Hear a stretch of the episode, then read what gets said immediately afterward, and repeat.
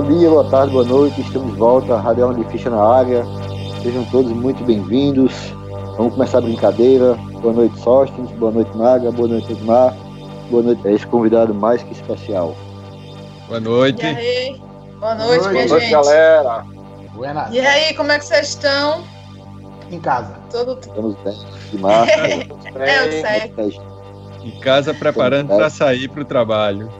Hoje a gente vai voltar com a nossa série de episódios sobre as memórias do underground depois de uma pausa muito justa, acredito eu, para falar do dia do rock. A gente volta e volta mais uma vez com um convidado para falar do tema de hoje, que eu acho que todo mundo gosta, que é o tal dos rolê, né? Porque rock sem rolê não, não, não existe. Então a gente vai falar um pouquinho é, a partir das experiências do nosso convidado, que vocês vão saber quem é já já, e também do nosso amigo de bancada Estrela, que era um dos grandes produtores de, de rolê quando o Sextou nem existia ainda. Tava todo mundo aproveitando os rolês em Campina, no, nos bares do Estrela. E para falar um pouco com a gente sobre isso, a gente hoje traz para vocês um cara que também fez parte desse movimento de organização de shows, de excursão e tudo mais, que fez o rolê em Campina, que é o nosso colega Catalince. Seja bem-vindo, Catalince. Obrigado. Obrigado aí, Aí, vocês. seja bem-vindo. Meu velho. Obrigado, é um Mas- prazer aqui estar participando aqui só com amigos, né? Isso aí já deixa a pessoa mais à vontade, que eu tô um pouco nervoso. Mas, Fique não, é mas é um prazer, viu? Obrigado aí pelo convite e vamos lá, né? Começa falando um pouco de você, cara, aí começa se apresentando pra quem não lhe conhece. Então, meu nome é Catalince, Catalince Ferreira, né? E assim, eu sou vocalista, né? Há muito tempo já. há um bocado de tempo.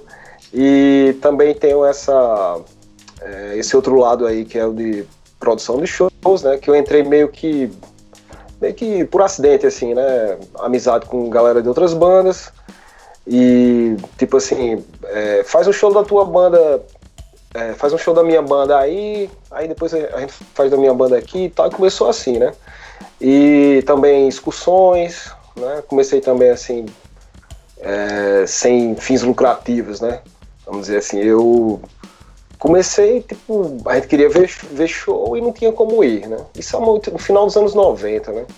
Então não rolava excursões, essas coisas aqui, não tinha. Aí começou a rolar muito show legal em Recife, e aí eu tive essa ideia, né, de locar um, um- uma van e chamar a galera pra ir, né? Eu nem, eu nem ganhava nada, na verdade, né? Eu até pagava pra, pra, pra pagar essa van, entendeu? Só que daí eu fui meio que me profissionalizando, né? Aí não parei mais, né? Até, até pouco tempo atrás eu ainda faço, um ou outro assim, é raro. Eu já teve um- um- uma época que eu fazia mais. E shows eu parei. Parei em definitivo assim em 2007. né? Foi quando eu tomei um, um prejuízo bem grande assim, aí eu vi que realmente não tinha muito futuro não. Aí eu parei. Aí minha vibe é essa, né? Eu sou mais vocalista hoje em dia, né? Do que produtor de show ou organizador de excursão. Porque eu pensei que tu ia dizer que tu parou porque tinha ficado rico, aí se aposentou, velho. Não quero essa porra mais não. Não, não, não, é pelo contrário, acho que se eu tivesse ficado rico, aí era que eu tinha feito mesmo, né? Se profissionalizou mesmo, porque tu falou que começou com as discussões nos anos 90, foi? No final dos anos 90? Foi, a primeira que eu fiz, assim, foi pra. É, acho que foi o Blind Guardian, em 98, lá em Recife.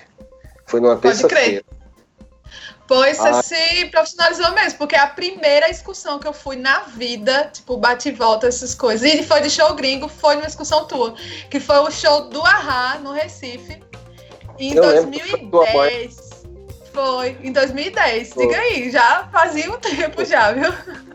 Pois é, em 2010 eu já tinha um tempão, né? Tinha mais de 10 anos. Isso aí. Pegou uma, aí- uma, uma época de muito show, né, Catalice? No começo dos anos 2000, teve muito show internacional aqui, aqui no Nordeste, né? Eu peguei Deep Purple, é, Alanis Morissette, Motorhead, né? Motorhead também. Foi, foi no Abre pro Rock eu fiz, Motorhead. Halloween, Gamma Ray. Foram muitos. Tem uns que eu nem lembro. Eu não sei se é interessante a gente contextualizar, porque eu não sei também se todo mundo que tá ouvindo tem ideia do que a gente tá falando de excursão e tal. É, excursão é basicamente para quem vive em cidade pequena, acho que é mais comum, que geralmente não tem shows na sua cidade, mas tem em cidades relativamente próximas, às vezes não tão próximas assim. Aí, geralmente, quem mora aqui em Campinas sabe que rola de bate e volta. Você vai, uma galera, lá com uma van, um ônibus às vezes, entra todo mundo lá, vai para outra cidade e geralmente volta assim que acaba o show. Então, Todo é mundo, basic- todo mundo bebo. É, todo mundo bebe É, dá um trabalho da A porra. volta, a volta é foda. Essa questão assim de, de galera dar trabalho, é, toda discussão tem. Então assim, não tem um em especial não, sabe? Tem assim, é, ro- rolava, pronto, teve um abril, um abril pro rock que, que, que foi aquele que teve o, o Viper com o André Matos, foi em 2015, se eu não me engano. E aí é, tinha um bocado de banda pra tocar e as bandas começaram a cancelar. Aquele Warren Dane, que era o falecido vocalista do Nevermore, aí ele não foi. É, teve mais umas duas bandas grandes que tocaram, foi. Aí o, o produtor lá, o Paulo André, é, convidou uma pá de banda, sabe? Aí, tipo, Local. se, se iam ter, tipo, é, oito bandas, aí tinham é, 18, sabe? A galera que foi comigo tinha uma, uma molecada, assim, um menino mais novo que tá começando, assim, na, na, na vibe do metal, né? Aí queria ver todas as bandas. E tinha a outra metade velha, que já tava na van já, querendo ir embora. Aí Sessão geriátrica. Era, rapaz, aí, fi- aí ficava, aí ficava, eu ficava lá e cá. Meu irmão, e os caras, meu irmão, vai chamar aqueles caras, velho, pelo amor de Deus. Eu digo, puta que pariu, bicho. E os moleques lá, eu quero ver até a última banda, até a última banda. Eu puta merda. Aí a última banda foi justamente o Viper. Começaram, começaram a tocar de 5 horas da manhã. É porque, assim, na- nas minhas discussões, eu tenho uma parada que é o seguinte. É, se a galera pagou e quer ver o show, eu tenho que ficar até o final. Nem que seja um cara só. Se ele quer ver aquela banda, tem que, tem que aguentar. Aí rolava muito isso, e, e galera que eu contava e achava que tava todo mundo ali. Quando o carro começava a andar, o cara vinha lá atrás gritando: É! É, falta ela! Eu digo, mas, mas eu contei, esse bicho tava aqui não. Aí o bicho atrás batendo no ônibus ou, na van, aí tinha que parar e pegar. Teve, teve uma situação que foi, foi mais escrota, que foi esse show do Aerosmith que teve agora. Na volta, cara, é, todo mundo dormindo, aí o, o, o ônibus. Eu não sei o que foi que aconteceu, não sei se o motorista dormiu ou. ou sei lá o que foi, eu sei que de repente parecia uma turbulência daquelas gigantes dentro do ônibus, o ônibus balançando para um lado para o outro. Vum, vai começar uma gritaria dentro do ônibus, uma gritaria do caralho, todo mundo. Ai, vou morrer! Ai, meu Deus! E o engraçado é que a galera ficava assim. Catalice, faz alguma coisa, Catalice. "Poxa, eu vou fazer o quê, mano? Eu vou pegar o ônibus como. Reza, reza. Caralho, velho. Cara, Catalice, Catalice. Ah, eu não posso morrer. E as meninas. Ah, ah. Olha o inferno, velho. Eu corri pra, pra cabine do motorista, eu abri a porta assim. Aí tava o motorista bem bolha. Opa, boa noite. Aí "Puxa." Olhei pra frente, tá tudo tranquilo. Eu, que porra é essa, velho? Aí Essa galera tomou o ácido e pensou que o ônibus tava balançando. Rapaz, talvez ele tenha dito isso assim, tudo bem, pra passar tranquilidade, né? Porque imagina se ele se desespera também. Ai, meu Deus! Pô, não podia, né, velho? Vai morrer todo mundo. Ele tem que passar segurança. Pô, eu fiquei lá com ele um tempinho, né? Aí depois eu voltei lá pra trás. Tava todo mundo olhando assim, com o olho. Todo mundo mesmo, assim, tipo, como se estivesse esperando alguma coisa. Eu, Não, pessoal, tá tudo tranquilo aí e tal. Eu tava lembrando uma história de- de- dessa história de discussão. Uma vez eu conversando com, com o Hugo, o Tatu, né? A gente foi para um curso em, em Recife, a gente conversando sobre Recife. E ele foi pra uma excursão em Recife, velho, e voltou a pé até Goianinha, velho. Tá porra! O bicho perdeu, perdeu o, o, o carro da excursão e ele e mais dois bichos saíram a pé de Recife até Goianinha, tá ligado? Chegaram em Goianinha e conseguiram uma carona pra Campina. Tu imagina aí. Não conseguiram carona, Irado, bicho, os bichos tudo de preto, com, com corpus paint, tá ligado? Com visual de, de metal. Ninguém ia dar carona pros bichos, não. Eita, naquela cara. época. A minha primeira banda e a primeira banda de Catalyst foi junto, pô. A gente formou uma primeira É, banda gente junto. começou junto. Depois a gente formou o Lockheed, né? Aí o Lockheed já conseguia viajar pra tocar, viajou pra gravar tal. E a gente já pegou umas roubadas, bicho, assim, que, que foi foda. A gente foi tocar uma vez em João Pessoa e teve que dormir na casa de um cara lá, que bicho. Onde foi bom que tu foi só um dia. Eu peguei lá a primeira noite lá com o pai do bicho escutando chiclete com banana de madrugada e o irmão dele com uma mão segurando os troços lá. Dentro da calça, a calça toda amarelada ao redor, assim. Aí ele, quando via a pessoa, ele tirava a mão de dentro e fazia: Ei, tudo bom? Aperta aí. Aí o. Era. E o irmão dele dizia: Aperta, bicho, se não apertar, ele fica com raiva. Eu digo: Porra, bicho, que foda. Passei a noite toda apertando a mão daquele bicho. E não tinha álcool em gel naquela época, não sabia nem o que era álcool em gel. Caralho. Aí Edmar, aí Edmar chega lá no outro dia com, com Nayara, né? Com a esposa dele. A primeira coisa que o cabo faz, pro lado da Nayara, oi, tudo bom com a mão. Aí Nayara, aí Nayara, né, não vai pegar não, na mão desse nojento. Desse... Meu irmão, foi muito foda, velho. Aquele, aquele show foi escroto demais, show de show- punk, velho. Foi o primeiro show internacional do Lockheed, pô. Foi fora de Campinas, né? Foi um show internacional. Mas foi o primeiro show da banda, né? O primeiro show mesmo da Sim, banda. sim, sim. Foi João Pessoa, é.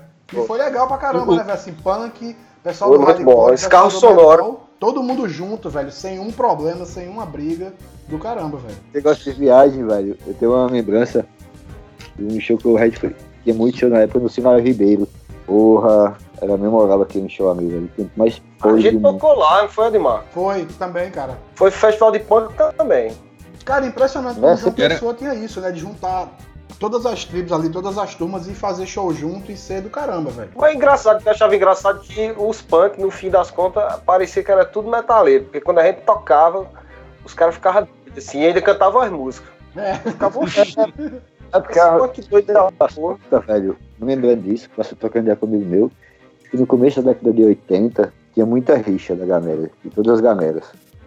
Porque a galera não entendia ainda que a união fazia força. Com o passar dos anos, a gente foi terminando todo mundo se conhecendo no mesmo circuito.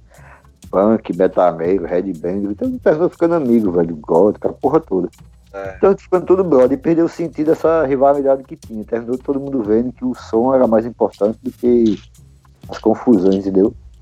Tudo que É, na época do Baiarte, o Baiarte tocava todo tipo de banda, velho. E, e era o mesmo, praticamente o mesmo público, que assinava naquelas 1.500 pessoas, 1.500 clientes que a gente tinha. Girava em toda essa galera, mas a galera sempre ia, todo mundo. Dia show de reggae, tava todo mundo lá. Punk, DJ, tava né? Todo mundo lá. DJ, tava todo mundo lá. Era todo mundo brother, todo mundo sabia que era em prol de uma coisa maior, em prol do underground mesmo, que era essa é, era a essência da coisa, sabe? Agora não tinha mais. Tudo velho, ninguém vai ter mais paciência de ficar com rixinha besta, né, velho? Só essa molecada nova que fica inventando essas mungangas e se É. no cara e acha que isso é a vida que, que vão ter pro resto dela, né? Não é bem assim que a vida acontece. A gente Aqui- sabe Falar nisso, Estrela, foram quantos anos promovendo rolê em Campina? Juntando tudo. porra. Assim é a minha vida toda. Porque de, de- desde os 16 anos, assim. Tinha show lá na sabe do, de Santa Rosa, que a galera fazia, sempre dava uma força, só que sempre tive dando força pra galera. Aí teve o estúdio, comecei com o estúdio de tatuagem em Campina. Eu café. comecei junto com o Aécio, o DJ Gnuma, a gente começou a fazer uma discussão, que na época Cantanice fazia, e Cantanice, a gente começou a perceber que Cantanice não tinha mais como suprir a necessidade da galera, porque não tinha mais vaga na van. E ficava uma galera querendo ir. Aí começou a se formar outras excursõezinhas. E terminava É. ia de, com- às vezes ia de comboio, todo mundo junto. E geralmente se É. encontrava ou na Praça da Bandeira ou lá na Morgação, pra viajar. É. Aí viajava todo mundo na- nas turmonas. Aí depois eu fechei o, um, quando abriu o Bahia, que começou aí sim. Deslanchou o evento de, de banda, de DJ. Foi mais de 250 bandas que tocaram no, no Baiarte, mais de 450 DJs ao todo. No Baiarte Bros. Eu toquei lá, eu toquei lá também. Tocou, todo mundo tocou. Todos meus amigos tocaram, era massa, velho. A coisa que eu É, eu só, na vida- eu só sofria muito no Baiar que a questão do banheiro, né? Eu, eu, fui- eu ficava à beira da morte ali. Era Porque lá não atrás, tinha né? como Era a regra do metro, cabia 25 pessoas. É, tinha O mil. era oito. 300. 300 pessoas Era foda, velho. Quando o Baiarte fechou, eu tirei o- que tirar os troços de nada, eu fiz limpeza da casa, quando eu fui ver, o chão tinha cedido meio metro, o chão da sala, onde a banda tocava. Eita, porra. meio metro, cara. Tava um Eu voltei pra casa com muita ficha de cervejas que eu não consegui pegar. Ah, meu. Comprava Ah, um monte isso de é ficha, Isso é Isso clássico. é clássico. os cheio de ficha, eu ficava olhando de porra, bicho, tanta beleza tomada. Eu acho que esses dias eu tava fazendo uma arrumação aqui, pegando as coisas antigas, aí comecei a catar. Aí achei, pô, ficha do Bronx, tá ligado? Os, os flyers que recebia lá, do Vitrolinha, os negócios. Sempre tem, Ah. o cara. Só, gente, De- eu, eu, tô, eu lembrei aqui do, de. Eu acho que eu tinha uns 12 anos, eu acho. Foi a primeira Hum. vez que eu te vi. Foi é, uma festa que teve aqui no Catolé, ali por trás da Antártica. Tinha um, um negócio ali que eu não. Uma associação, um Sim, eu negócio. tô ligado, bicho. Não, lá Eu tô- sempre rolava. Aqui no Catolé era uma associação, acho que era da, de funcionário da prefeitura, onde hoje é o Sintab, tá ligado? Uma vez, cara, a gente foi tocar lá, quando eu tinha uma banda punk, e o vocalista da banda da gente pegou uma briga, que era Rio, de um bicho lá do, do- da Palmeira. Era o primeiro show que a gente ia tocar, e na primeira música o bicho pegou um cacete com um cara que tava na frente, que chamou ele de filho da puta. E ele saiu descendo o pau, acabou a festa, a gente saiu a pé, velho, com bateria, caixa, guitarra até o centro, velho. Daqui do Catolé até o centro, no tempo que aqui era o fim do mundo, tá ligado? É, eu não sei se tu se lembra de um bicho, é, Cantalice. Estrela com, com certeza se lembra de Lira. Lira, eu lembro demais. Lira, Lira artista plástico. Pronto. E Rio brigando com os cabos e Lira, calma, calma, tentando entrar no meio da galera, bem maguinho, os cabos empurrando ele pro lado e pro outro. Pobre Parecia Lira. um, parecia um mamulengo, sabe? De, de, de- Pô, pode crer, velho. Rapaz, Lira, tu eu- gosta de metal? Os caras perguntavam, Lira, tu gosta de metal? Aí ele, de metal. Aí ele, eu gosto de mulher metal, birita metal, death metal, comida metal. Lira, Lira, Lira, eu tenho, eu tenho um, vídeo que eu fiz no tempo de colégio sobre o movimento punk. Era um vídeo para entregar no colégio e eu fui fazer uma gravação. E Lira foi um dos entrevistados, né? Aí a gente chegou para ele, Lira, e aí como é ser punk? Aí ele começou, cara, assim, o cara tem que ir contra o Estado, contra o governo. Aí eu peguei, tava tomando um copo de leite em casa, tá ligado? O bicho entrou numa conversa que não tinha nada a ver. Totalmente atravessada. Era uma figura. Rapaz. E ele tá vivo ainda, cara. Eu fiquei espantado que eu encontrei com ele um dia desse. Eu de caralho, Li- Lira já passou umas 80 gerações na humanidade, tá ligado? Sóstenes sentado numa cadeira tocando guitarra com o cabelo amarrado assim. E tinha um cara, um negão lá. Ele. Acho que Nego ele só bateria, a bateria e o Nego Shell. na guitarra. E a galera fazendo uma roda assim. E eu olhando, disse, meu irmão, que doideira do caralho, não tem vocalista. É um cabo na bateria. O vocalista tava gritando. brigando com os bichos. Foi nesse show, velho. Foi, foi esse, né? Foi esse show. O vocalista tava brigando com Foi os esse, bichos. Edmar, foi esse Foi esse, pô, que rolou um fight e acabou mais cedo, pô. Tinha, tinha um bicho que era Beto, que era um, um bicho da Palmeira, que ele, ele era tipo o road da gente, porque o bicho era maior e carregava os instrumentos. E ele entrou nesse cacete, velho, e acabou com a festa, cara. Né? Essa festa, eu acho que era uma, uma festa punk. A, a- gente foi a terceira banda, depois da terceira banda não teve mais nada, que a galera botou pra fora, a gente botou a gente pra fora, inclusive. A gente teve que sair com os Ah, instrumentos. meu irmão. Foi aí, foi aí onde aca- acabou minha carreira de rockstar, tá ligado? Vocês têm lembrança de qual foi a primeira vez que vocês saíram de casa assim pra noite, velho? Tá, Eu, eu lembro de uma noite. Eu lembro, assim, velho. Eu lembro de uma noite. Ah, mas só faz 10 anos.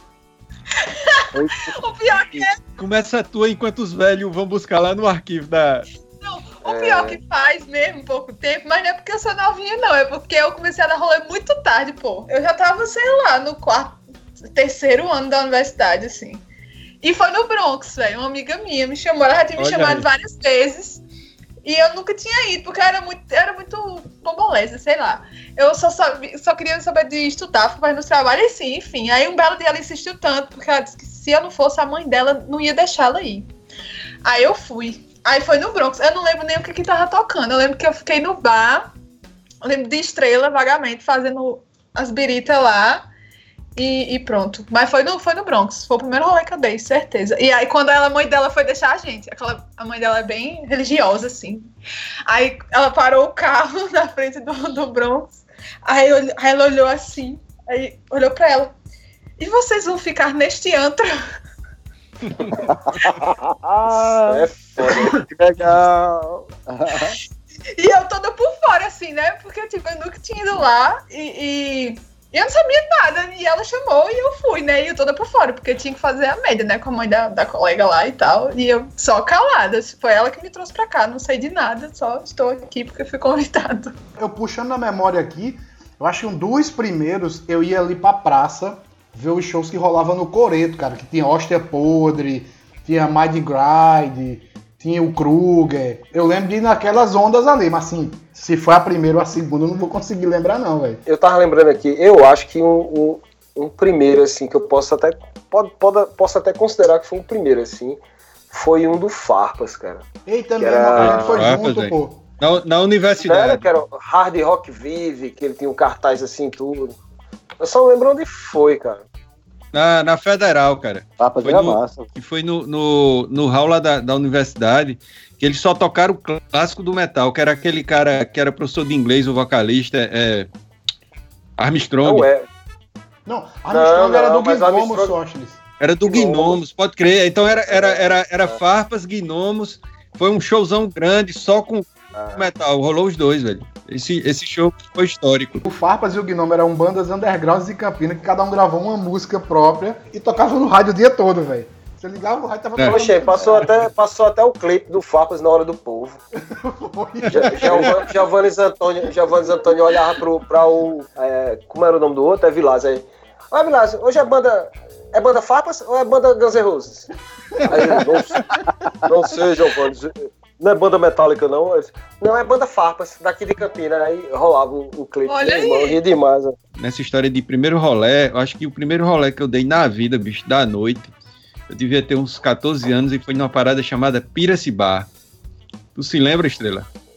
Piraci, velho Piracibar ficava ali é, onde hoje é, é aquele. Como é que se chama? Aquele negócio de, de, de, de vender, de vender verdura, essas histórias. Uma arca, velho. Ah. Ah, aquela arca ali da, da, da Telpa. Uhum. Não tem uma, ar- uma arca ali. E o Piracibá era o seguinte: ele era um bar de seresta no final de semana. Mas na quinta-feira o dono abria pra galera do metal e pra galera punk levar os vinil pra escutar lá dentro. Acho que foi o primeiro rolê que eu dei na vida. Foi- acho que foi a primeira vez que eu tomei uma caranguejo na vida, cara. A, a velha cachaça caranguejo, velho. Eu Deus. cheguei em casa, eu disse, caralho, eu sou adulto agora, velho. Meio, tá, tá ligado? E ficava uns velhão, ficava a galera do metal e ficava os velhos bebendo também no bar e rolando o metal, velho. Era um negócio meio, meio sinistro. Era Piracicaba e no outro lado tinha um bar, na 13 de maio, que era vizinho onde foi o, o, o bar de Estrela, que era um bar que só ia a galera do metal. Se punk entrasse lá, eu nem me lembro o nome do bar.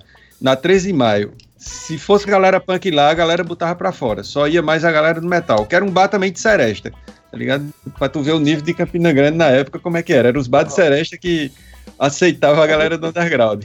Eu lembro de um show que era Boate Cartola, tá ligado? Eita, Boate Cartola, velho. Boate Cartola eu fui pra algumas Um festas ali. uma, uma banda baile que tocava os rock and roll das antigas, da década de 60. Que Ren- viajando. Ren- um Renato e seus Blue Caps. Meu irmão, Cara, era uma parada dessa. Era os assim, baile. cara. Esse lance de punk, é, é, tipo, o, o Lockheed, ele sempre foi envolvido com, com. Assim, sem querer, né, Edmar? A gente sempre estava envolvido em, em evento de punk. Eu não sei porquê, mas a gente tinha alguma ligação com punk. Aí, só que aqui em Campina, é, rolou uma vez. Edmar foi um dos últimos shows de Edmar na banda. A gente já tava com um certo nomezinho na cena, né? Porque assim, as bandas de, de metal mesmo começaram a acabar. Tipo, acabar. É, umas acabaram, né? Faixa acabou. O Kruger foi embora pro Rio de Janeiro. E é, Mind Grind acabou. Aquelas bandas dos anos 90 ali. No fim das contas, só sobrou a gente. De metal mesmo, só tinha o Lockheed. Ali no, no- na segunda metade dos anos 90, né?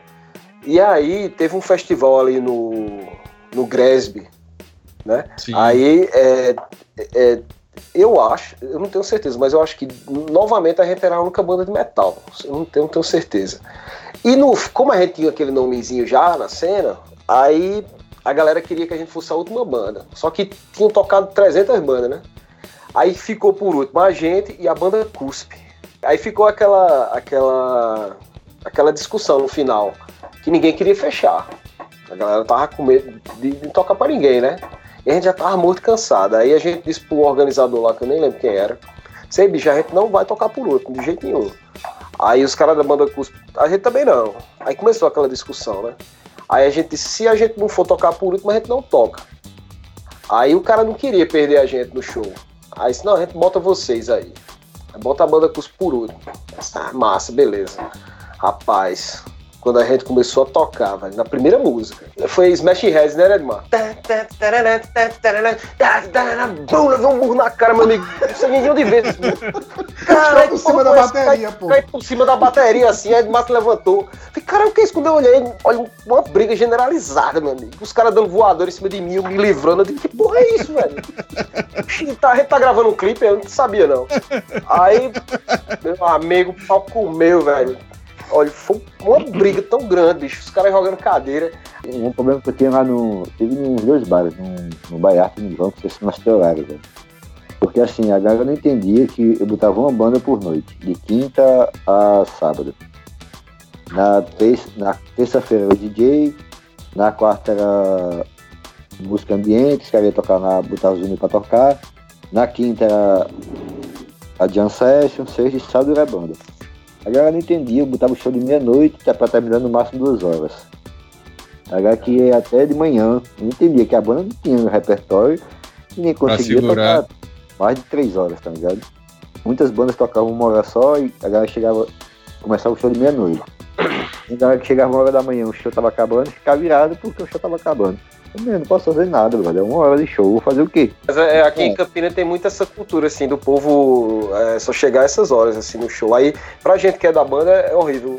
É, é eu tenho esse projeto aí com o Chico do, do. que era Overpoint, agora virou o Project X.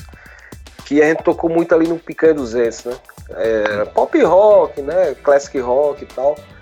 E às vezes dava meia-noite e a gente segurando, a gente, pô, não chega ninguém, velho. Caralho é meia-noite e tal. Você fica, não, vamos esperar mais um pouco, espera mais um pouco.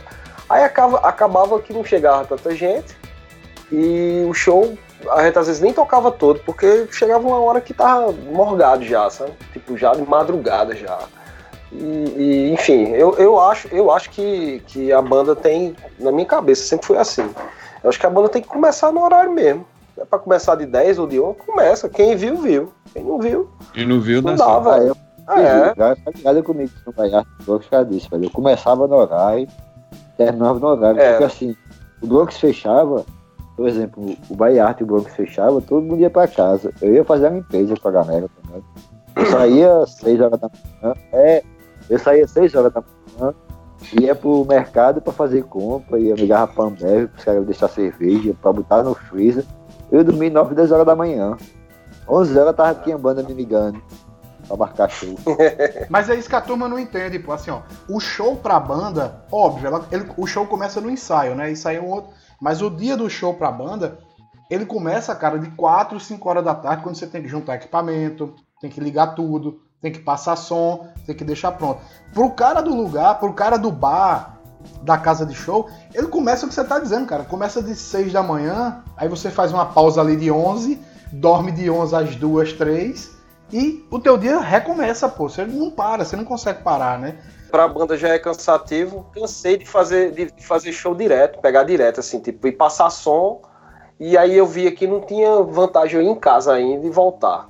Eu cansei, de, eu já perdi as contas de, de, no bar de estrela mesmo eu fazia isso. Eu ia pra lá, a gente ia tocar lá e já ficava por lá porque não, é. não, tinha futuro. Isso era, isso deixava, me deixava muito cansado, cara. E, e pra voz é horrível. Tem umas perguntas pra gente fazer para vocês aqui, tanto pra Estrela quanto pra Catalista. A gente pode dividir aqui. Qual foi o melhor momento da noite underground de Campina? Aquela parada que vocês produziram, dizer, porra, velho, que massa, eu consegui fazer, consegui fazer isso, velho. Vocês têm uma alguma coisa assim relacionada a isso para falar, para compartilhar? Eu tenho alguns orgulhos, velho, assim, nos bares de ser precursor de, uma, de muita coisa é? na, na época em Campina Grande. A primeira coisa foi ter a satisfação de, no Baiarte, lançar muita gente na música. Muita gente na música apareceu por causa do Baiarte. Porque tocava em casa, com os, com os brothers, viram a chance de tocar em algum lugar e fui pro Baiarte e começaram a tocar. Saca? os eventos que rolaram no Bahia Arte, competição de DJ, a Jam Session na quinta-feira que terminou formando a Casa Verde, saca? A Nila fazendo uns workshops de DJ, as produções que ela fez lá, na, todas as produções que ela fez, a Terça Sônica, os clipes que foram gravados no Bahia Arte, foram gravados cinco clipes, foram gravados dois filmes lá dentro, saca? Isso pra mim na época foi um, um orgulho, velho. Puta que pariu. Foi demais, assim. Tem uma banda de São Paulo, me fugiu o nome agora, eu não vou lembrar. Que apareceu cenas dela no, no MTV. Quando eu vi, velho, o meu bar na MTV, por um frame só, dois framezinhos assim, mas pronto, cheguei lá. Tá lá.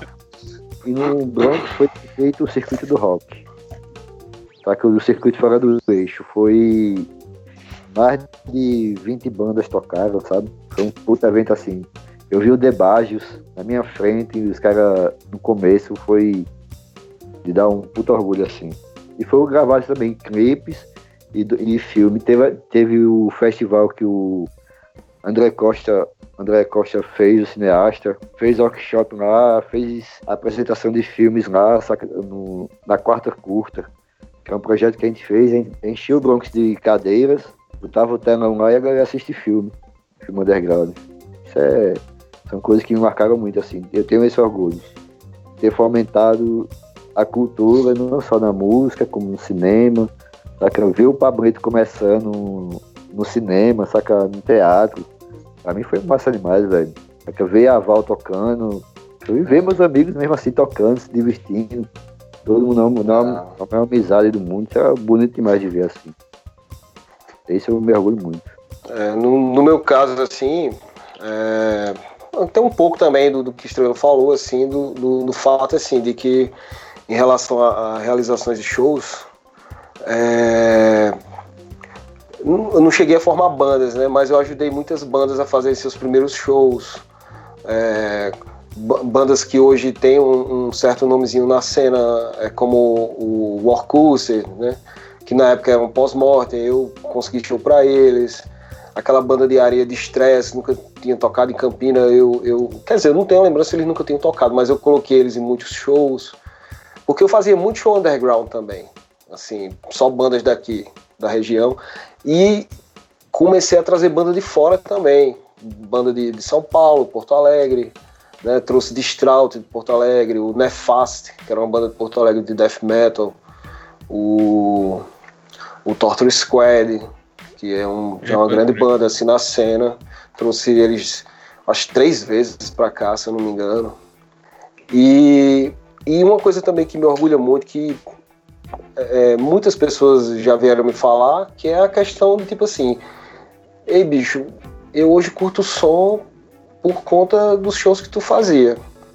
Tipo, eu, eu nunca tinha. Eu tinha esse interesse de ir pra um show de rock, de metal, e não tinha, e eu os primeiros shows que eu fui foram os teus. Até como músico também, sabe? Na época do Lock in o Overpoint tocava cover. E, tipo assim, ele introduziu muita galera na cena, sabe? Os shows que eu fiz naquela, no começo dos anos 2000 ali, Malefactor, né? E também, assim, que eu lembro que pra mim foi bem marcante, foi, com certeza, foi um show do Angra. O primeiro uhum. show do Angra. E o Xamã com o André Massa, né? Com a formação original. Que eu, eu consegui fazer Xamã e Torture Squad na mesma noite. E foi foda, cara. Aquilo ali pra mim, né? Eu já tinha tido um contato antes com os caras, primeiramente do Angra. Foi quando eu fiz os workshops. Que eu fiz o workshop de, do, do Rafael Bittencourt, foi o primeiro. Depois eu fiz o Aquiles e o Edu. E foi um sucesso os workshops, pô, parecia show. A, gurizada chorando no, no, workshop dos caras, sabe? Aquiles foi aquela. A, a, o, o, primeiro workshop dele teve um momento que foi foda, velho. Que até hoje, quando eu me lembro assim, eu me arrepio. Foi quando faltou energia. A gente descobriu que foi alguém que desligou o, o disjuntor lá. Ele tava tocando uma música lá que, que eu acho que era uma música do Angra, ou ele tava dando uma explicação, aí pum, apagou a, a energia. Aí ele começou a tocar Painkiller do Judas. Pá, pá, pá, sem microfone, sem nada, no seco. E a galera ficou cantando as guitarras. Meu irmão, aquilo foi muito foda, velho. Eu me arrepio é. até agora quando eu lembro. É, o Claustrofobia também, que é uma banda que chegou a tocar no Rock in Rio agora, no último Rock in Rio. Banda de São Paulo, eu trouxe os caras em 2004, que foi um, um, um, um lance assim muito especial para mim, porque na época eu tava com. Tinha uns amigos que, que conseguiram um VHS dos caras tocando num especial da MTV. E a gente achava eles, a gente brincava, eram os Hanson do metal que eram os dois irmãos, os galeguinhos assim, do cabelinho assim, eles bem novinhos, detonando um trash do caralho, tá lá Slayer com sepultura, né? Aí eu disse, meu irmão, aí quando o cara me ofereceu, né, que foi o, o Edu Lane, Edu Lane, do Nevo Chaos, Nevo Chaos, né? Ele me ofereceu os caras para trazer pra casa. Pô, não acredito, velho. Aí eu vou trazer. Aí trouxe os caras, só que rolou uma treta muito grande na época. Que foi ali foi o início do fim da cena metal aqui em Campinas, porque para mim o metal aqui em Campinas não existe mais. Já há muito tempo não existe. E começou ali. Eu não vou citar nomes porque são pessoas conhecidas, sabe? Então não, não quero citar nomes aqui, mas essas pessoas eles foram extremamente covardes, é, é, infantis, imbecis, sabe? Porque era um show que tinha, tinha tudo para ter sido um dos melhores shows aqui de Campina. Foi esse show do Claustrofobia, eu ainda coloquei umas bandas para abrir. Os caras estavam no auge, assim, da pancadaria, o, o Claustrofobia. O, o, local foi lá no Grésio, tava tudo massa, perfeito. E aí essa pessoa, junto com mais alguns, começou a ligar pra galera para dizer que o show tinha sido cancelado. Ligando, pra, acho que ele gastou um monte de cartão, na época a galera usava aqueles cartões para colocar no, no, no, no, orelhão, sabe? Ligando pra galera, velho, pra, pra dizer que o show tem sido cancelado. O show não deu quase ninguém. Eu me fudi naquele show, sabe? Me fudi, mas, mas o show rolou. E quem tava lá viu e foi do caralho, velho. Foi muito foda. Muito foda o show dos caras, sabe? Caralho. Perfeito. No show do Xamã também, que eu fiz uma parceria com o pessoal da cultura inglesa. Eles fizeram um panfletozinho bem bonitinho, tipo um cartão postal, assim, bem legal. Foi, foi até o Lockheed abriu na época. E eu botei lá na loja do Marcelo, na Saba Records. E essa, uma dessas pessoas chegou lá, pegou os cartões assim e jogou assim Isso é coisa de boy, isso não é metal, não. Ah, eu disse, porra, bicho, caralho. O Marcelo até mandou esse cara se retirar da loja, sabe? Marcelo, não, deixei esse cara na minha loja aqui Sinceramente, não, não, não, quero isso dentro da minha loja, não. Sabe? Foi ridículo. Ele chegou ao ponto de ir para a porta do show, boicotar o show, pedir para a galera não entrar. Sabe? Vamos, vamos não sei para onde, que vai ter um encontro da galera real. Sabe essas coisas. O, dist, o Distraut, é, o Distraut, assim, tiveram momentos massa, né? Vocês perguntaram assim sobre os momentos, eu, eu aproveitei e falei logo os dois. O, o, é, teve esse momento massa, que foi esses shows do Angra, do Xamã, o contato com o André Massa, que era um, um ídolo meu, assim, de, desde moleque, e foi muito foda trabalhar com essa galera. E teve esse momento ruim, né, velho? Na sequência teve o Distrauto, que é uma banda de trash clássica brasileira, são lá de Porto Alegre. Uma puta de uma banda. E os caras, porra, eu tava lá no, no mesmo lugar, no Gresby, aconteceu a mesma coisa, a galera ligou pra qual é o nome daquele que, que fiscaliza lance de som, de, de, de barulho? Sezuma. Sezuma. Sezuma, né? É, ligou pra esse povo aí, os caras chegaram lá, velho, pra melar o show. Chegaram, ó, denunciaram aí barulho. Eu disse, pô, velho, a gente faz barulho aí. Ó, o cachorro. A gente, a gente faz barulho aqui há, há muito tempo aqui, nunca ninguém reclamou. Os caras, é, mas denunciaram aí, disseram que tava fazendo barulho. Aí eu conversei com os caras. É, eu disse a eles, pô, velho, os caras vieram lá de Porto Alegre, bicho e tal. E. Enfim, eles disseram, não, vocês podem tocar até meia-noite aí. Aí eu disse pros caras, sei, bicho, vamos fazer o seguinte, vocês ficam tocando. Até meia-noite, assim, eles não apareceram, a gente continua. Aí continuou, os caras ficaram tocando, deu uma hora da manhã, os caras tocando, tocando cover do Slayer, eu digo, tá massa demais, foda-se. Aí rolou, sabe? Mas foi um boicote atrás do outro. Pô, os caras os cara do Distraut, os caras do Distraut, eles ficaram tão traumatizados com essa questão aí, que eles se apresentaram num programa na MTV na época e eles comentaram lá no programa esse, esse, esse caso. Eles comentaram é, lá. É. Tocou, a gente tocou na cidade lá, no, na Paraíba, Campina Grande. Eles, eu fiquei, pô, fiquei envergonhado assim na hora, sabe? Pô, que merda, velho. Os caras disseram, boicotaram lá, ligaram para um, um, um, órgão lá do governo Aí, enfim, sabe? Ah, mas até hoje tem, né, velho? Até hoje tem. Sorte já comentou em outros programas aqui, né, que tem grupos em Campina Grande que fazem isso até hoje. Quando, quando a gente fazia festa nos anos 90, isso aconteceu com a gente. A, a última festa que eu fiz, uh, que foi embaixo ali do teatro, uh, um cara também, uma figura que hoje da, da alta sociedade, ele saiu ligando pra galera pra ninguém ir pra festa. E, e ah. foi foda. E dizendo que a festa não ia rolar, sabe? Fez toda a dificuldade. Parece coisa de, de uma história que é impossível de acontecer, mas acontece muito aqui em Campina. Quando não é isso, é reter a galera no lado de fora, né, Cantalice? Do, do, do é, bar da festa. Pronto, foi, foi o fim da, da, da minha carreira como produtor de, de, shows. Foi justamente isso aí, que foi um show do Malefactor. Porque hum. a galera se mobilizou na época do Orkut Traz os caras, traz os caras. Os caras estavam numa fase massa, tinha tocado no Wacken na, na, na, na, Alemanha. Tava numa fase massa. Né? Aí, traz os caras, traz os caras. Aí eu tava meio. Eu já, já andava meio receoso né, com o show, né? Mas não, tá bom, vou fazer. Pelo jeito, acho que vai dar uma galera massa, né? Porque tinha aquelas comunidades, né, no Orkut. Sim. Aí eu via muita gente falando, eita, bicho, esse show vai ser massa. Oxi, meu amigo uma pá de galera, velho. Foi, eu cheguei na frente, eu disse, porra, que massa, eu fiquei contente, né? Não pensando em dinheiro nem nada, não ficava porra nenhuma ali, não. Era o lance de ser massa, de, de, de ter um público. E aí, bicho, que não deu 100 pessoas, não deu no show. A galera ficou a maioria todinha do lado de fora.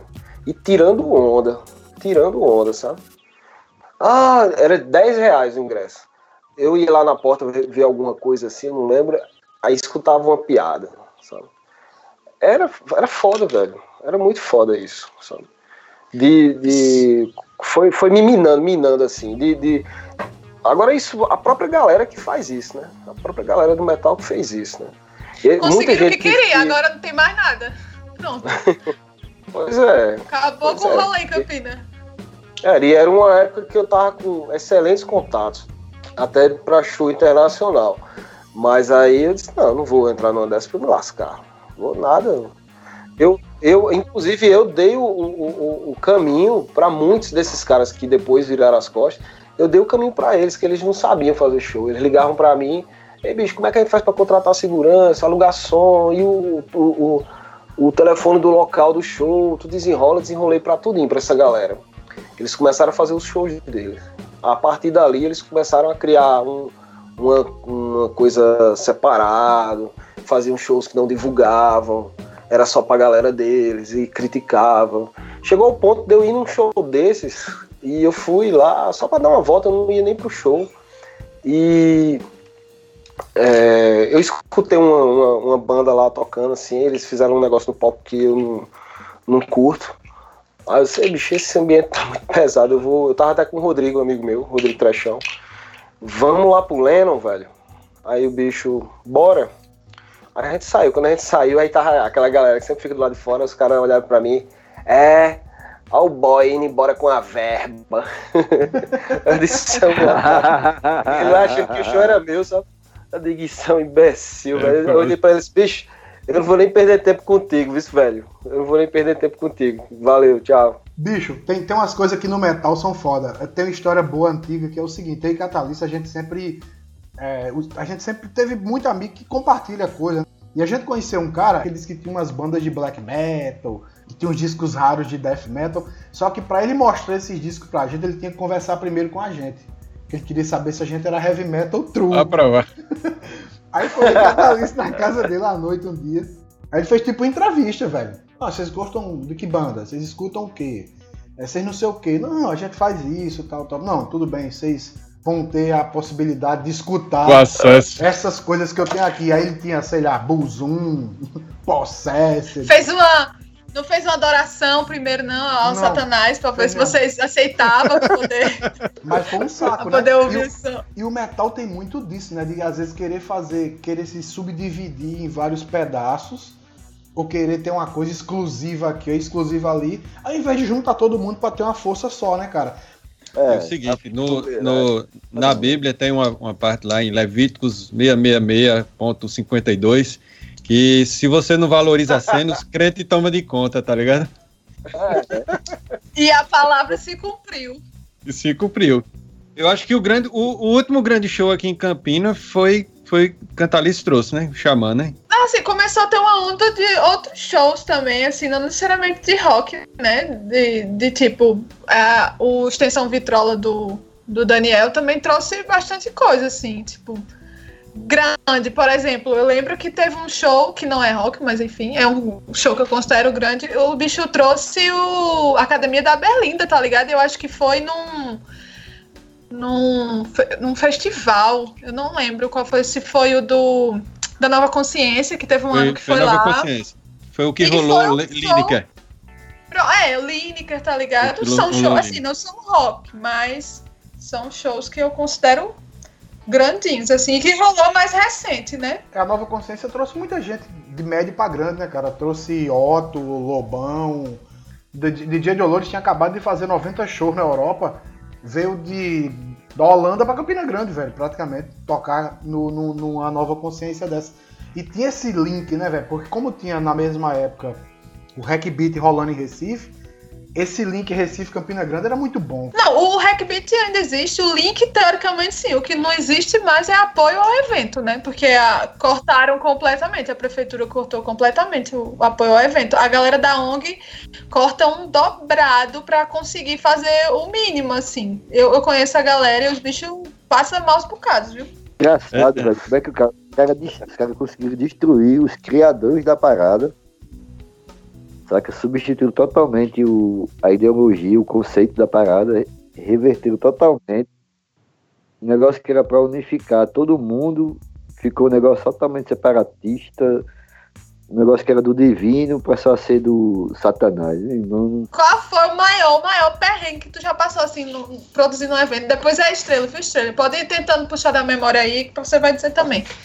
Caralho, o maior, o maior Eita porra. Diz aí, Estrela, diz aí. Eu não tô lembrado, não. O primeiro perrengue que eu quero falar foi o dia que o Baiarte travou. O Baiarte era para caber 25 pessoas. Nesse dia tinha 450, teve 450 pagantes. E literalmente as pessoas travaram, entanaram na casa, velho. Ninguém ia para dentro, ninguém ia para fora. Então, quando eu percebi isso, o menino olhou para mim e disse: Estrela, eu não consigo andar, eu tô sufocando. Quando eu olhei, a galera querendo entrar e outra galera querendo sair. Não tinha espaço, velho. Irmão, tipo, fudeu. Vai morrer gente pisoteada aqui. Era o show da Casa Verde. Eu pulei o, o bar, peguei o microfone de Rafael e disse, Rafael, dá um tempo. Peguei o microfone de Gaira, todo mundo quieto. Silêncio. Aí todo mundo ficou se assustado, tá ligado? Aí a galera que tá indo no terraço, vaza, vaza. A galera que tá aí atrás perto do bar. Vamos lá pro quintal. É, por quê? Por quê? Botou, velho. Travou todo mundo. Vamos que alguém passe mal. Aí começou a sair. Lentamente a galera. Esse foi um dos dias mais. Um dos mais fodas que eu passei no Baiate. O dia que o Baiate empanou, velho. Eu vi a galera empanada na minha frente. foi foda. E outra coisa, ah. perrengue que eu passei foi no dia que tinha uns nigerianos, uma galera da Nigéria, que tinha ido para estudar na, na Federal três negão de 2,20 metros de altura, tá ligado? Começaram a embaçar, passar a mão na bunda das meninas lá na frente do palco, no show, da showbox.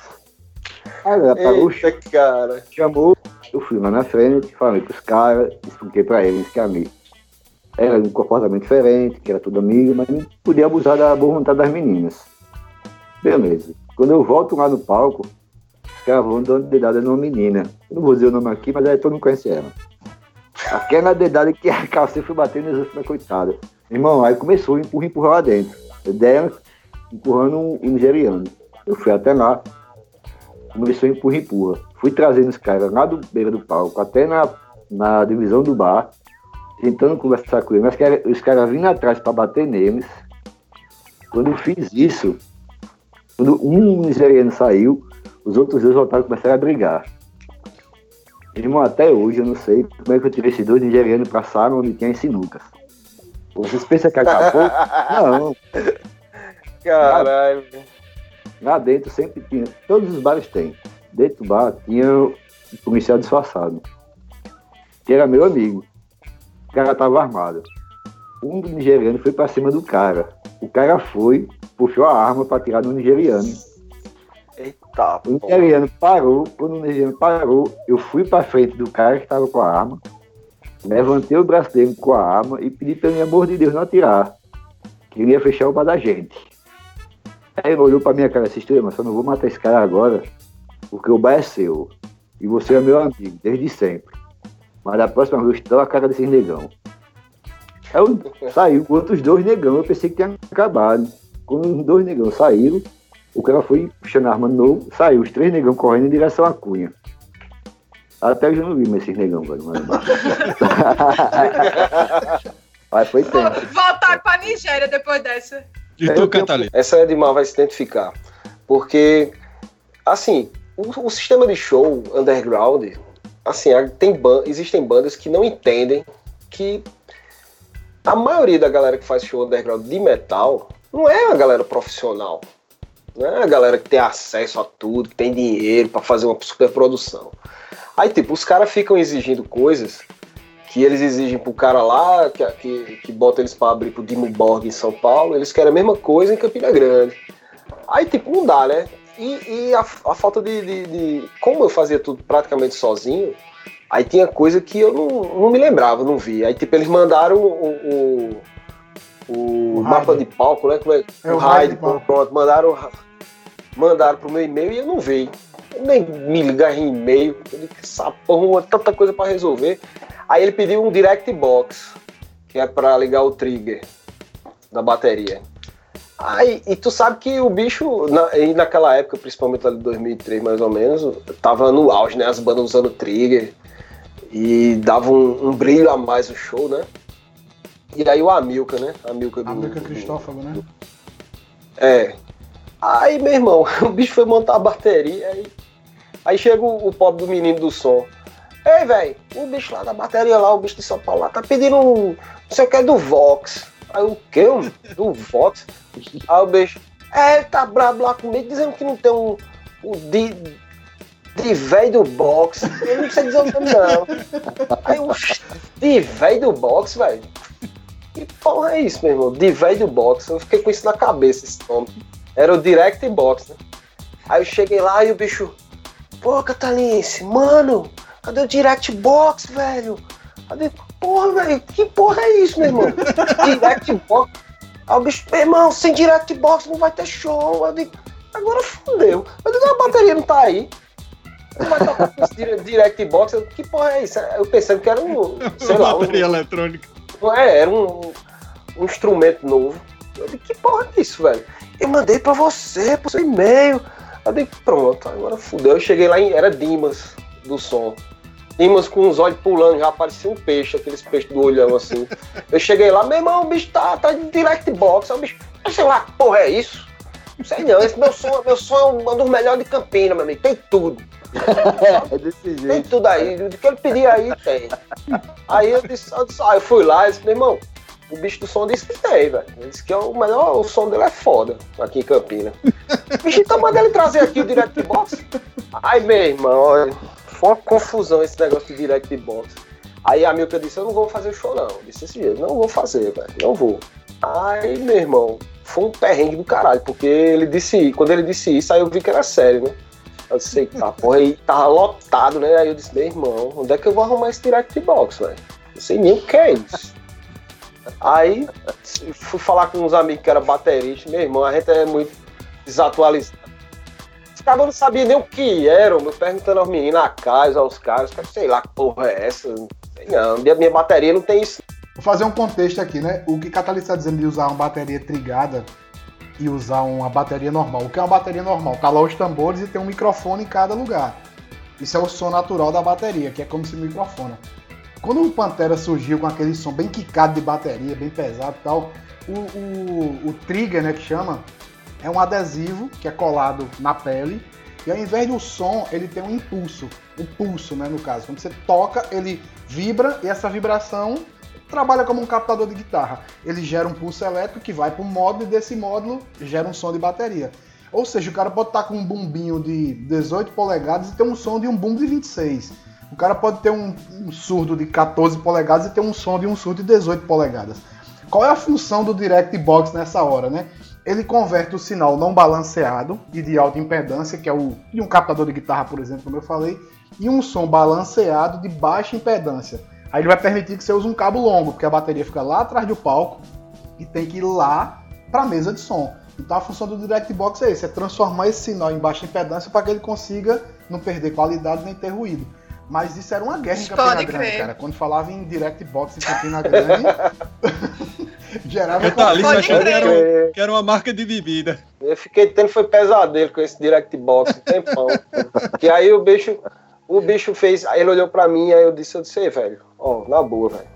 Eu cheguei pra ele e disse, só, tu tá em Campina Grande, velho. Cu do mundo aqui, longe de tudo e tal. Escolha fizer logo a show- cidade. Não, mas olha só, aí eu disse, tu tá longe, tu tá, ó, só tem tu e, e os outros três e o cabo que tu trouxe aí do som. Olha só essa galera aqui, aqui é tudo na peixeira, velho. Se tu não fizesse show aqui, eu disse, pô.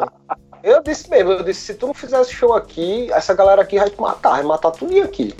Aí o bicho, olha, cara, eu vou fazer, velho. Mas eu tô puto, eu tô muito puto.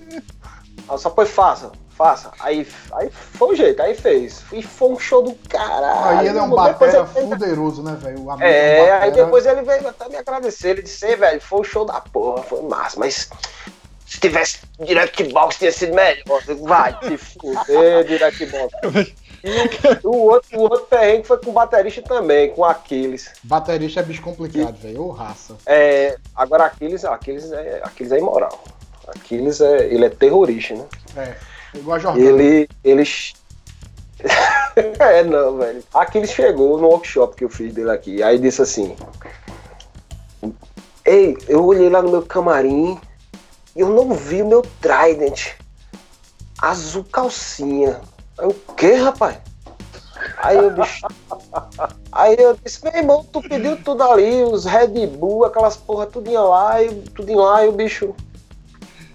Mas não tem o meu Trident, cara. Eu disse, Eu não vi não você pedindo esse Trident no seu, no seu pedido lá de camarim, não. Aí o bicho chegou assim, aí, isso era na passagem de som, ele fez, bem alto, assim, meu, eu só toco se tiver o Trident azul calcinha. Eu digo, "Ah, agora fodeu. Aí eu vou e chamo o Rodrigo, Rodrigo, vamos ali no bom preço, atrás de. Pelo Aí menos não é chegou um lá no direct box. ah, mesmo?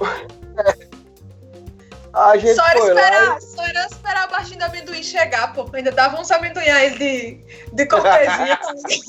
Era mesmo, vice. Eu sei que a gente foi lá no Bom Preço e perguntei. Não, pior foi isso, a gente perguntando ao povo lá se tinha traz azul calcinha. O povo, que porra é? Não tem essa, esse sabor, não. Esse sabor. Aí foi. Aí a gente comprou um azul que tinha lá, que eu nem lembro, levou só aqui, o bicho. Ele olhou assim. Ele ainda pensou, acho que ele ainda pensou assim, eu vou aprontar outra. Porque eu já percebi que esses caras, eles gostam de, de, de, de aprontar, assim, só de sacanagem, sabe? Pra deixar você meio maluco.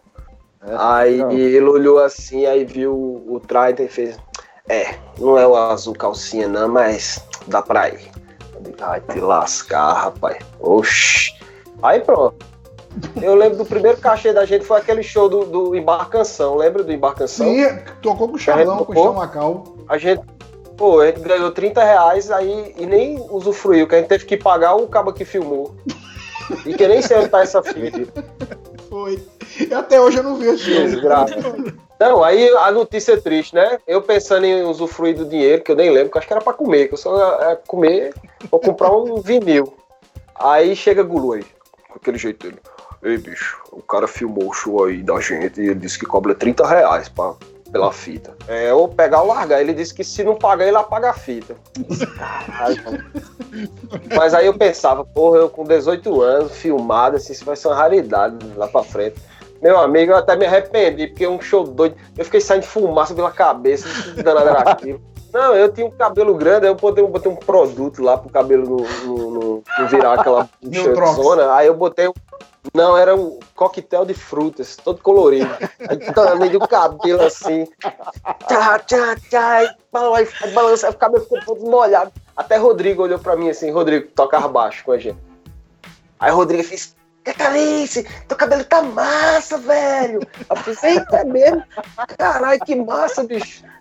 Aí eu fui ver a resenha do show, não tinha visto a fita ainda, né? Eu fui ver a resenha do show que era num programa que era. Eu, eu esqueci o nome do cara, velho. Ele, ele começou a apresentar o Rock Sport no lugar do, do, do Bob Robson uma época. Esqueci o nome dele. Aí o bicho fez.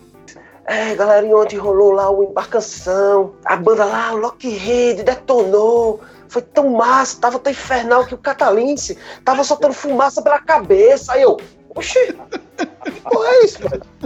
Aí eu fiquei ouvindo no raio, ele, pois, eu soltando fumaça pela cabeça. Aí o outro cara que tava com ele, foi mesmo, você viu? Ele tava soltando fumaça pela cabeça.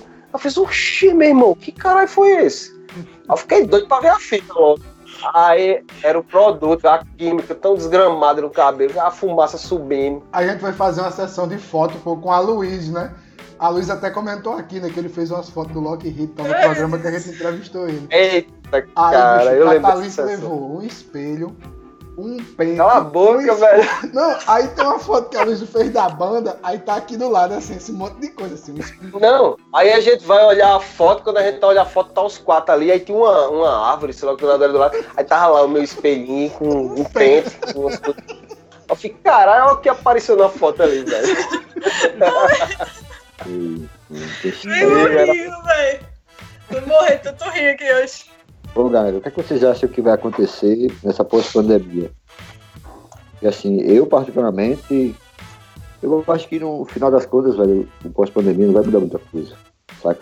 Assim, apesar de todo mundo ter esperança que as pessoas vão aprender alguma coisa, não vão aprender nada. Saca? Quem é cuzão vai continuar sendo cuzão. Quem luta pelo movimento, seja qual for, vai continuar lutando pelo movimento. Eu espero sinceramente que as pessoas. É, eu espero sinceramente que as pessoas peguem as ferramentas que estão nas mãos e tentem fazer algo mais construtivo. Saca? Você vê o Renato de Cantanese, que é um cara que tem anos de estrada, que hoje podia estar bem de grana, saca? Com, trazendo bandas de qualidade para a cidade de Campina Grande. Com isso, fomentando o mercado. O Sostens ia ganhar grana fazendo capa de disco, fotografando. O Ed Maia tem oportunidade em outras bandas. O Cantanese ia poder cada vez mais produzir um show e ver essa galera nova discutindo coisas que nem entende, não sabem nem a razão de existir. Ah, vão lá pra morgação, não sabem nem por que o nome é morgação, velho. Para que não fazem nem ideia do que o nome de uma praça foi na cidade toda é conhecida morgação. Por que é conhecido como morgação? Para que não sabe a história que o céu tem, a história do Baiar, do Embarcação, do Badabeta, que o Barbados teve, saca? Ninguém tem, tem noção disso. As pessoas não conhecem, não querem saber. Fica com picanhar, essa banda não presta, isso e aquilo. Pelo amor de Deus, velho. Não tem mais espaço para isso, não. Você tem que. A gente somos tão poucos hoje em dia. Acho que é muito necessário que as pessoas se voltassem para si, como era na época do Baiarte, por exemplo, saca? na época da embarcação. Estava todo mundo junto. Aí sim, você viu o crescimento de bandas, de qualidade musical e todo o cenário na cidade. A perspectiva de melhora vai depender de cada um. Né? Ou a galera toma consciência que a vida é muito mais séria e, muito, e tudo que você faz hoje repercute na causa futura. Hoje Campinas não tem show, velho. Porque eu tentei, o Daniel tentou, o Chico tentou, o Cantamis tentou, Sorte tentou. Quantas pessoas durante todos esses anos tentaram fazer o movimento da cidade? Espero que eles acordem para isso, porque elas estão se autodestruindo. Destruir, conseguiram destruir uma boa parte do movimento na cidade. Tu se cuidar, hein, nego, velho, não vai ter mais não. Só dar um complemento aqui para o que Estrela falou, é que, por exemplo, Campina Grande teve um festival de, de arte, que é o Festival do Inverno, que trouxe muita gente boa na música, no teatro, na dança. E essa semana, e essa semana, é, Dona Eneida fez um vídeo assim, ela já é uma, uma, uma, senhora com mais de 80 anos, e ela fez um vídeo, velho, assim, eu, eu chorei, velho, quando eu vi de Rocha, porque ela pedindo ajuda para poder pagar o Festival de Inverno do ano passado, que a prefeitura é, e o governo do estado da Paraíba negaram, tá ligado? Agora, dinheiro para evento evangélico, para sítio São João, para um, essas coisas não falta não. Mas aí pro evento dela, eu fico imaginando na posição dela, ela já é uma, uma senhora, já no, no, fim da vida, e contribuiu pra caralho pra cultura de Campina, o quanto deve ser horrível você olhar e se sentir derrotado, tá ligado? Você sentir que tá perdendo a luta. E que não tem mais tempo para ganhar a luta. Então, é, isso é uma coisa que me preocupa. O movimento artístico, a produção cultural, o show, ele vai sendo minado por esse tipo de descaso, de abandono. Eu, eu faço minhas as palavras do, do Estrela, ele falou tudo aí. Você também, Sóstenes. E assim, eu falo não só como na parte do rock, do metal, né? Mas assim, a minha perspectiva assim pós-pandemia é tipo a esperança de, de, como como o Estrela falou, né, de que haja uma mudança assim, nem que seja pouco, mas na cabeça desse povo, mas eu não tenho boas perspectivas sobre melhoria na cena é, alternativa ou do rock e do metal de Campina Grande, não. Eu não vejo não. Nenhuma. Porque não, não tem mais público para isso o público que tem não, não, não sai de casa ou, ou não quer ir. É um povo muito desunido. E o pior é que assim, não é só a galera do, do metal, né? Você vê eventos assim mais alternativos, ou pop rock, coisas assim, a galera também não apoia mais. Né? Teve um, um, um, upzinho aí na época do, do Picanha 200, mas assim, é o que eu digo a galera, né, velho? Pra mim aquilo não era um público do rock. Não era um público do rock, era uma galera jovem, boizinho assim, que, que saía pra uma balada. Que curtia no máximo um Red Hot, uma coisa assim. Mas uma galera mesmo forte para segurar a cena não tem. Aí o que me entristece aqui é isso, porque tipo, a gente tá perdendo muitos artistas, bons artistas. Não só do rock, de todos os estilos assim, dentro do, do, do, do, do campo alternativo, né? As coisas que a gente gosta. Que esses outros artistas, velho, desses estilos de música sertanejo, forró, cara. Eu não tô desmerecendo eles, não.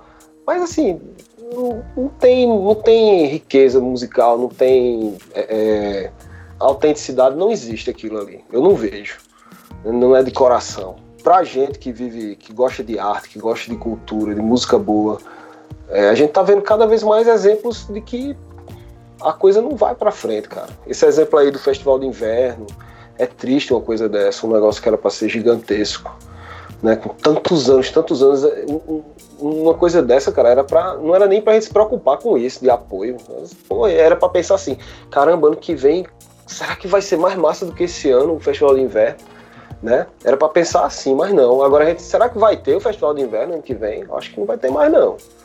É, é, o pensamento é esse, infelizmente, hoje em dia. É reflexo de uma cidade que não apoia a, a cultura de forma nenhuma, assim, sabe? É uma coisa que já vem acontecendo há um tempo. Eu acho que cultura para eles é só se for alguma coisa gospel. Deve ser, porque a única coisa que prospera nessa cidade hoje em dia é se tiver a ver com, com isso. Porque se, se disser que vai ter, pode ir atrás. Que tem investimento, patrocínio e carro de som e galera lotando e dinheiro rolando, tá ligado? Mas nada que seja minimamente alternativo, não precisa nem ser underground assim, né? Tipo, minimamente alternativo não tem vez nessa cidade. E tem espaço para quem é alternativo, para quem é do metal, para quem é underground, para quem é do forró. Tem espaço, cara, dá para todo mundo. Então, galera, para encerrar aqui o podcast, a conversa foi boa. A gente entra na sessão de dicas, então cada um dá uma, uma dica de um livro, de um filme. E eu posso começar. A minha dica vai ser bem rápida. Uh, na verdade, são dois livros que, que eu li uh, esses dias agora. Uh, foram dois livros que me ajudaram muito de uma figura que eu tenho uma admiração por ser emblemática no rock, que é a Pat Smith, uma, uma das figuras mais emblemáticas do rock, do movimento punk. E eu li dois livros dela, ela tem sua faceta poetisa escritora, um livro chamado Devoção, que é um livro que ela fala sobre o ato de escrever, é muito bacana, que ela começa, ela conta, ela faz um conto mostrando como é que ela escreve, e o segundo livro uh, que eu li dela, que é fantástico também, é, é, um livro que tem muita paisagem mental, que é um livro chamado Só Garotos, que é a ela contando a história dela, a história de quando ela foi casada com um cara que eu admiro muito, que é um fotógrafo chamado Robert Mapplethorpe. E, assim, o livro é fantástico porque se passa em Nova York dos anos 70, no início do movimento punk, sabe? E as histórias são arretadas, velho. De, de duas figuras que passavam fome nas ruas de Nova York, ela e o Maplertop, até eles chegarem ao estrelato. Ele na fotografia e ela no rock and roll. Então, Devoção e Só Garotos de Pat Smith, que é muito arretada, são minhas indicações. Bem, a minha dica hoje vai ser só uma, vai ser bem rápida também. Hoje eu decidi que vou boicotar a Netflix, não vai ter Netflix hoje nas minhas dicas. é, eu queria indicar, é um aplicativo que tem a ver com música, mas é massa para quem tá estudando, ou sei lá, gosta de treinar inglês, o listening, né? Que tipo, o entender o inglês. É, tem um aplicativo chamado Listening Training que é com músicas, você escolhe a música e ela vai tem, tem o vídeo, tem o áudio e tem a letra, e aí fica aquela, aqueles espaços e você tem que escutar e saber qual é a, a, a palavra que tá rolando, e ele mostra umas opções e tal. E tem música de tudo que você imaginar, todos os estilos, e música velha, música nova. E eu acho muito massa porque às vezes você está estudando, né? Você está treinando ali. E mesmo assim você se diverte, você escuta um som, eu boto as músicas que eu gosto, você, às vezes, você sabe a letra da música já e acompanha, sabe como é que pronuncia direito. Então eu acho massa é, esse aplicativo. Chama Listening Training. É a minha dica de hoje. A minha dica de hoje também é super rápida. É de uma banda que eu conheci essa semana, que eu nunca tinha ouvido falar, chamada Cangaço de Recife, uma de metal irada, nunca tinha ouvido, ouvi essa semana, muito irada essa banda, velho. Ouçam, vale muito a pena. Tem um documentário no YouTube, é o Get a Trash, não sei se vocês já viram, que é muito bom, cara. Muito bom. Aí pra galera que tá ouvindo aí nunca viu, tem lá legendado. Ele mostra a história do trash, mas ao mesmo tempo ele mostra as dificuldades dos caras na estrada, dificuldade com gravadora, é, de morar em um país distante da, da, dos grandes centros, né? O ficar longe das famílias, né? Enfim, é, é um, um, documentário bem, bem legal. E outro também, um filme que eu gosto bastante é o, o, da história do Def Leppard, aquela banda de hard rock da, da Inglaterra, que a história deles é, é Hysteria, The Film, o nome do, do, do, do filme, né? Histeria. É muito bom também. E banda, é, não lembro não. Essa dica do, do Estrela aí foi boa. Cangaço, os caras são brother meu lá de, de Recife. Banda da porra. É, enquanto a Netflix não patrocina a agenda, eu também não vou dar a dica da Netflix essa semana. Brincadeira. Tem, tem uma dica do Netflix, sim. É aquela série que a gente já falou aqui, que é a Remastered. Tem uma que é o Massacre do Estádio, que relata um período negro aí da história do Chile e eu não vou falar, porque se eu falar vira um spoiler super gigante aqui.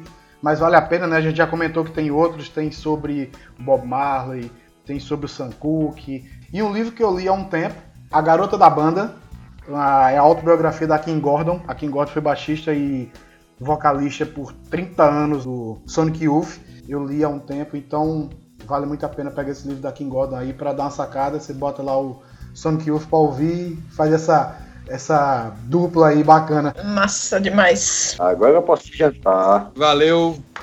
Brigadão, Catalice, Valeu. pela presença. Valeu, Massa demais. Rendeu Obrigado, boas risadas, velho. E um abração, galera, e até a próxima Radiola de Ficha. Então, senta aí, coloca a ficha na radiola e escuta o som. Valeu, valeu galera. Valeu. valeu. Abração, pessoal. Valeu. Abraço. Obrigado aí. Valeu, valeu velho. Obrigado a vocês. Abração, galera.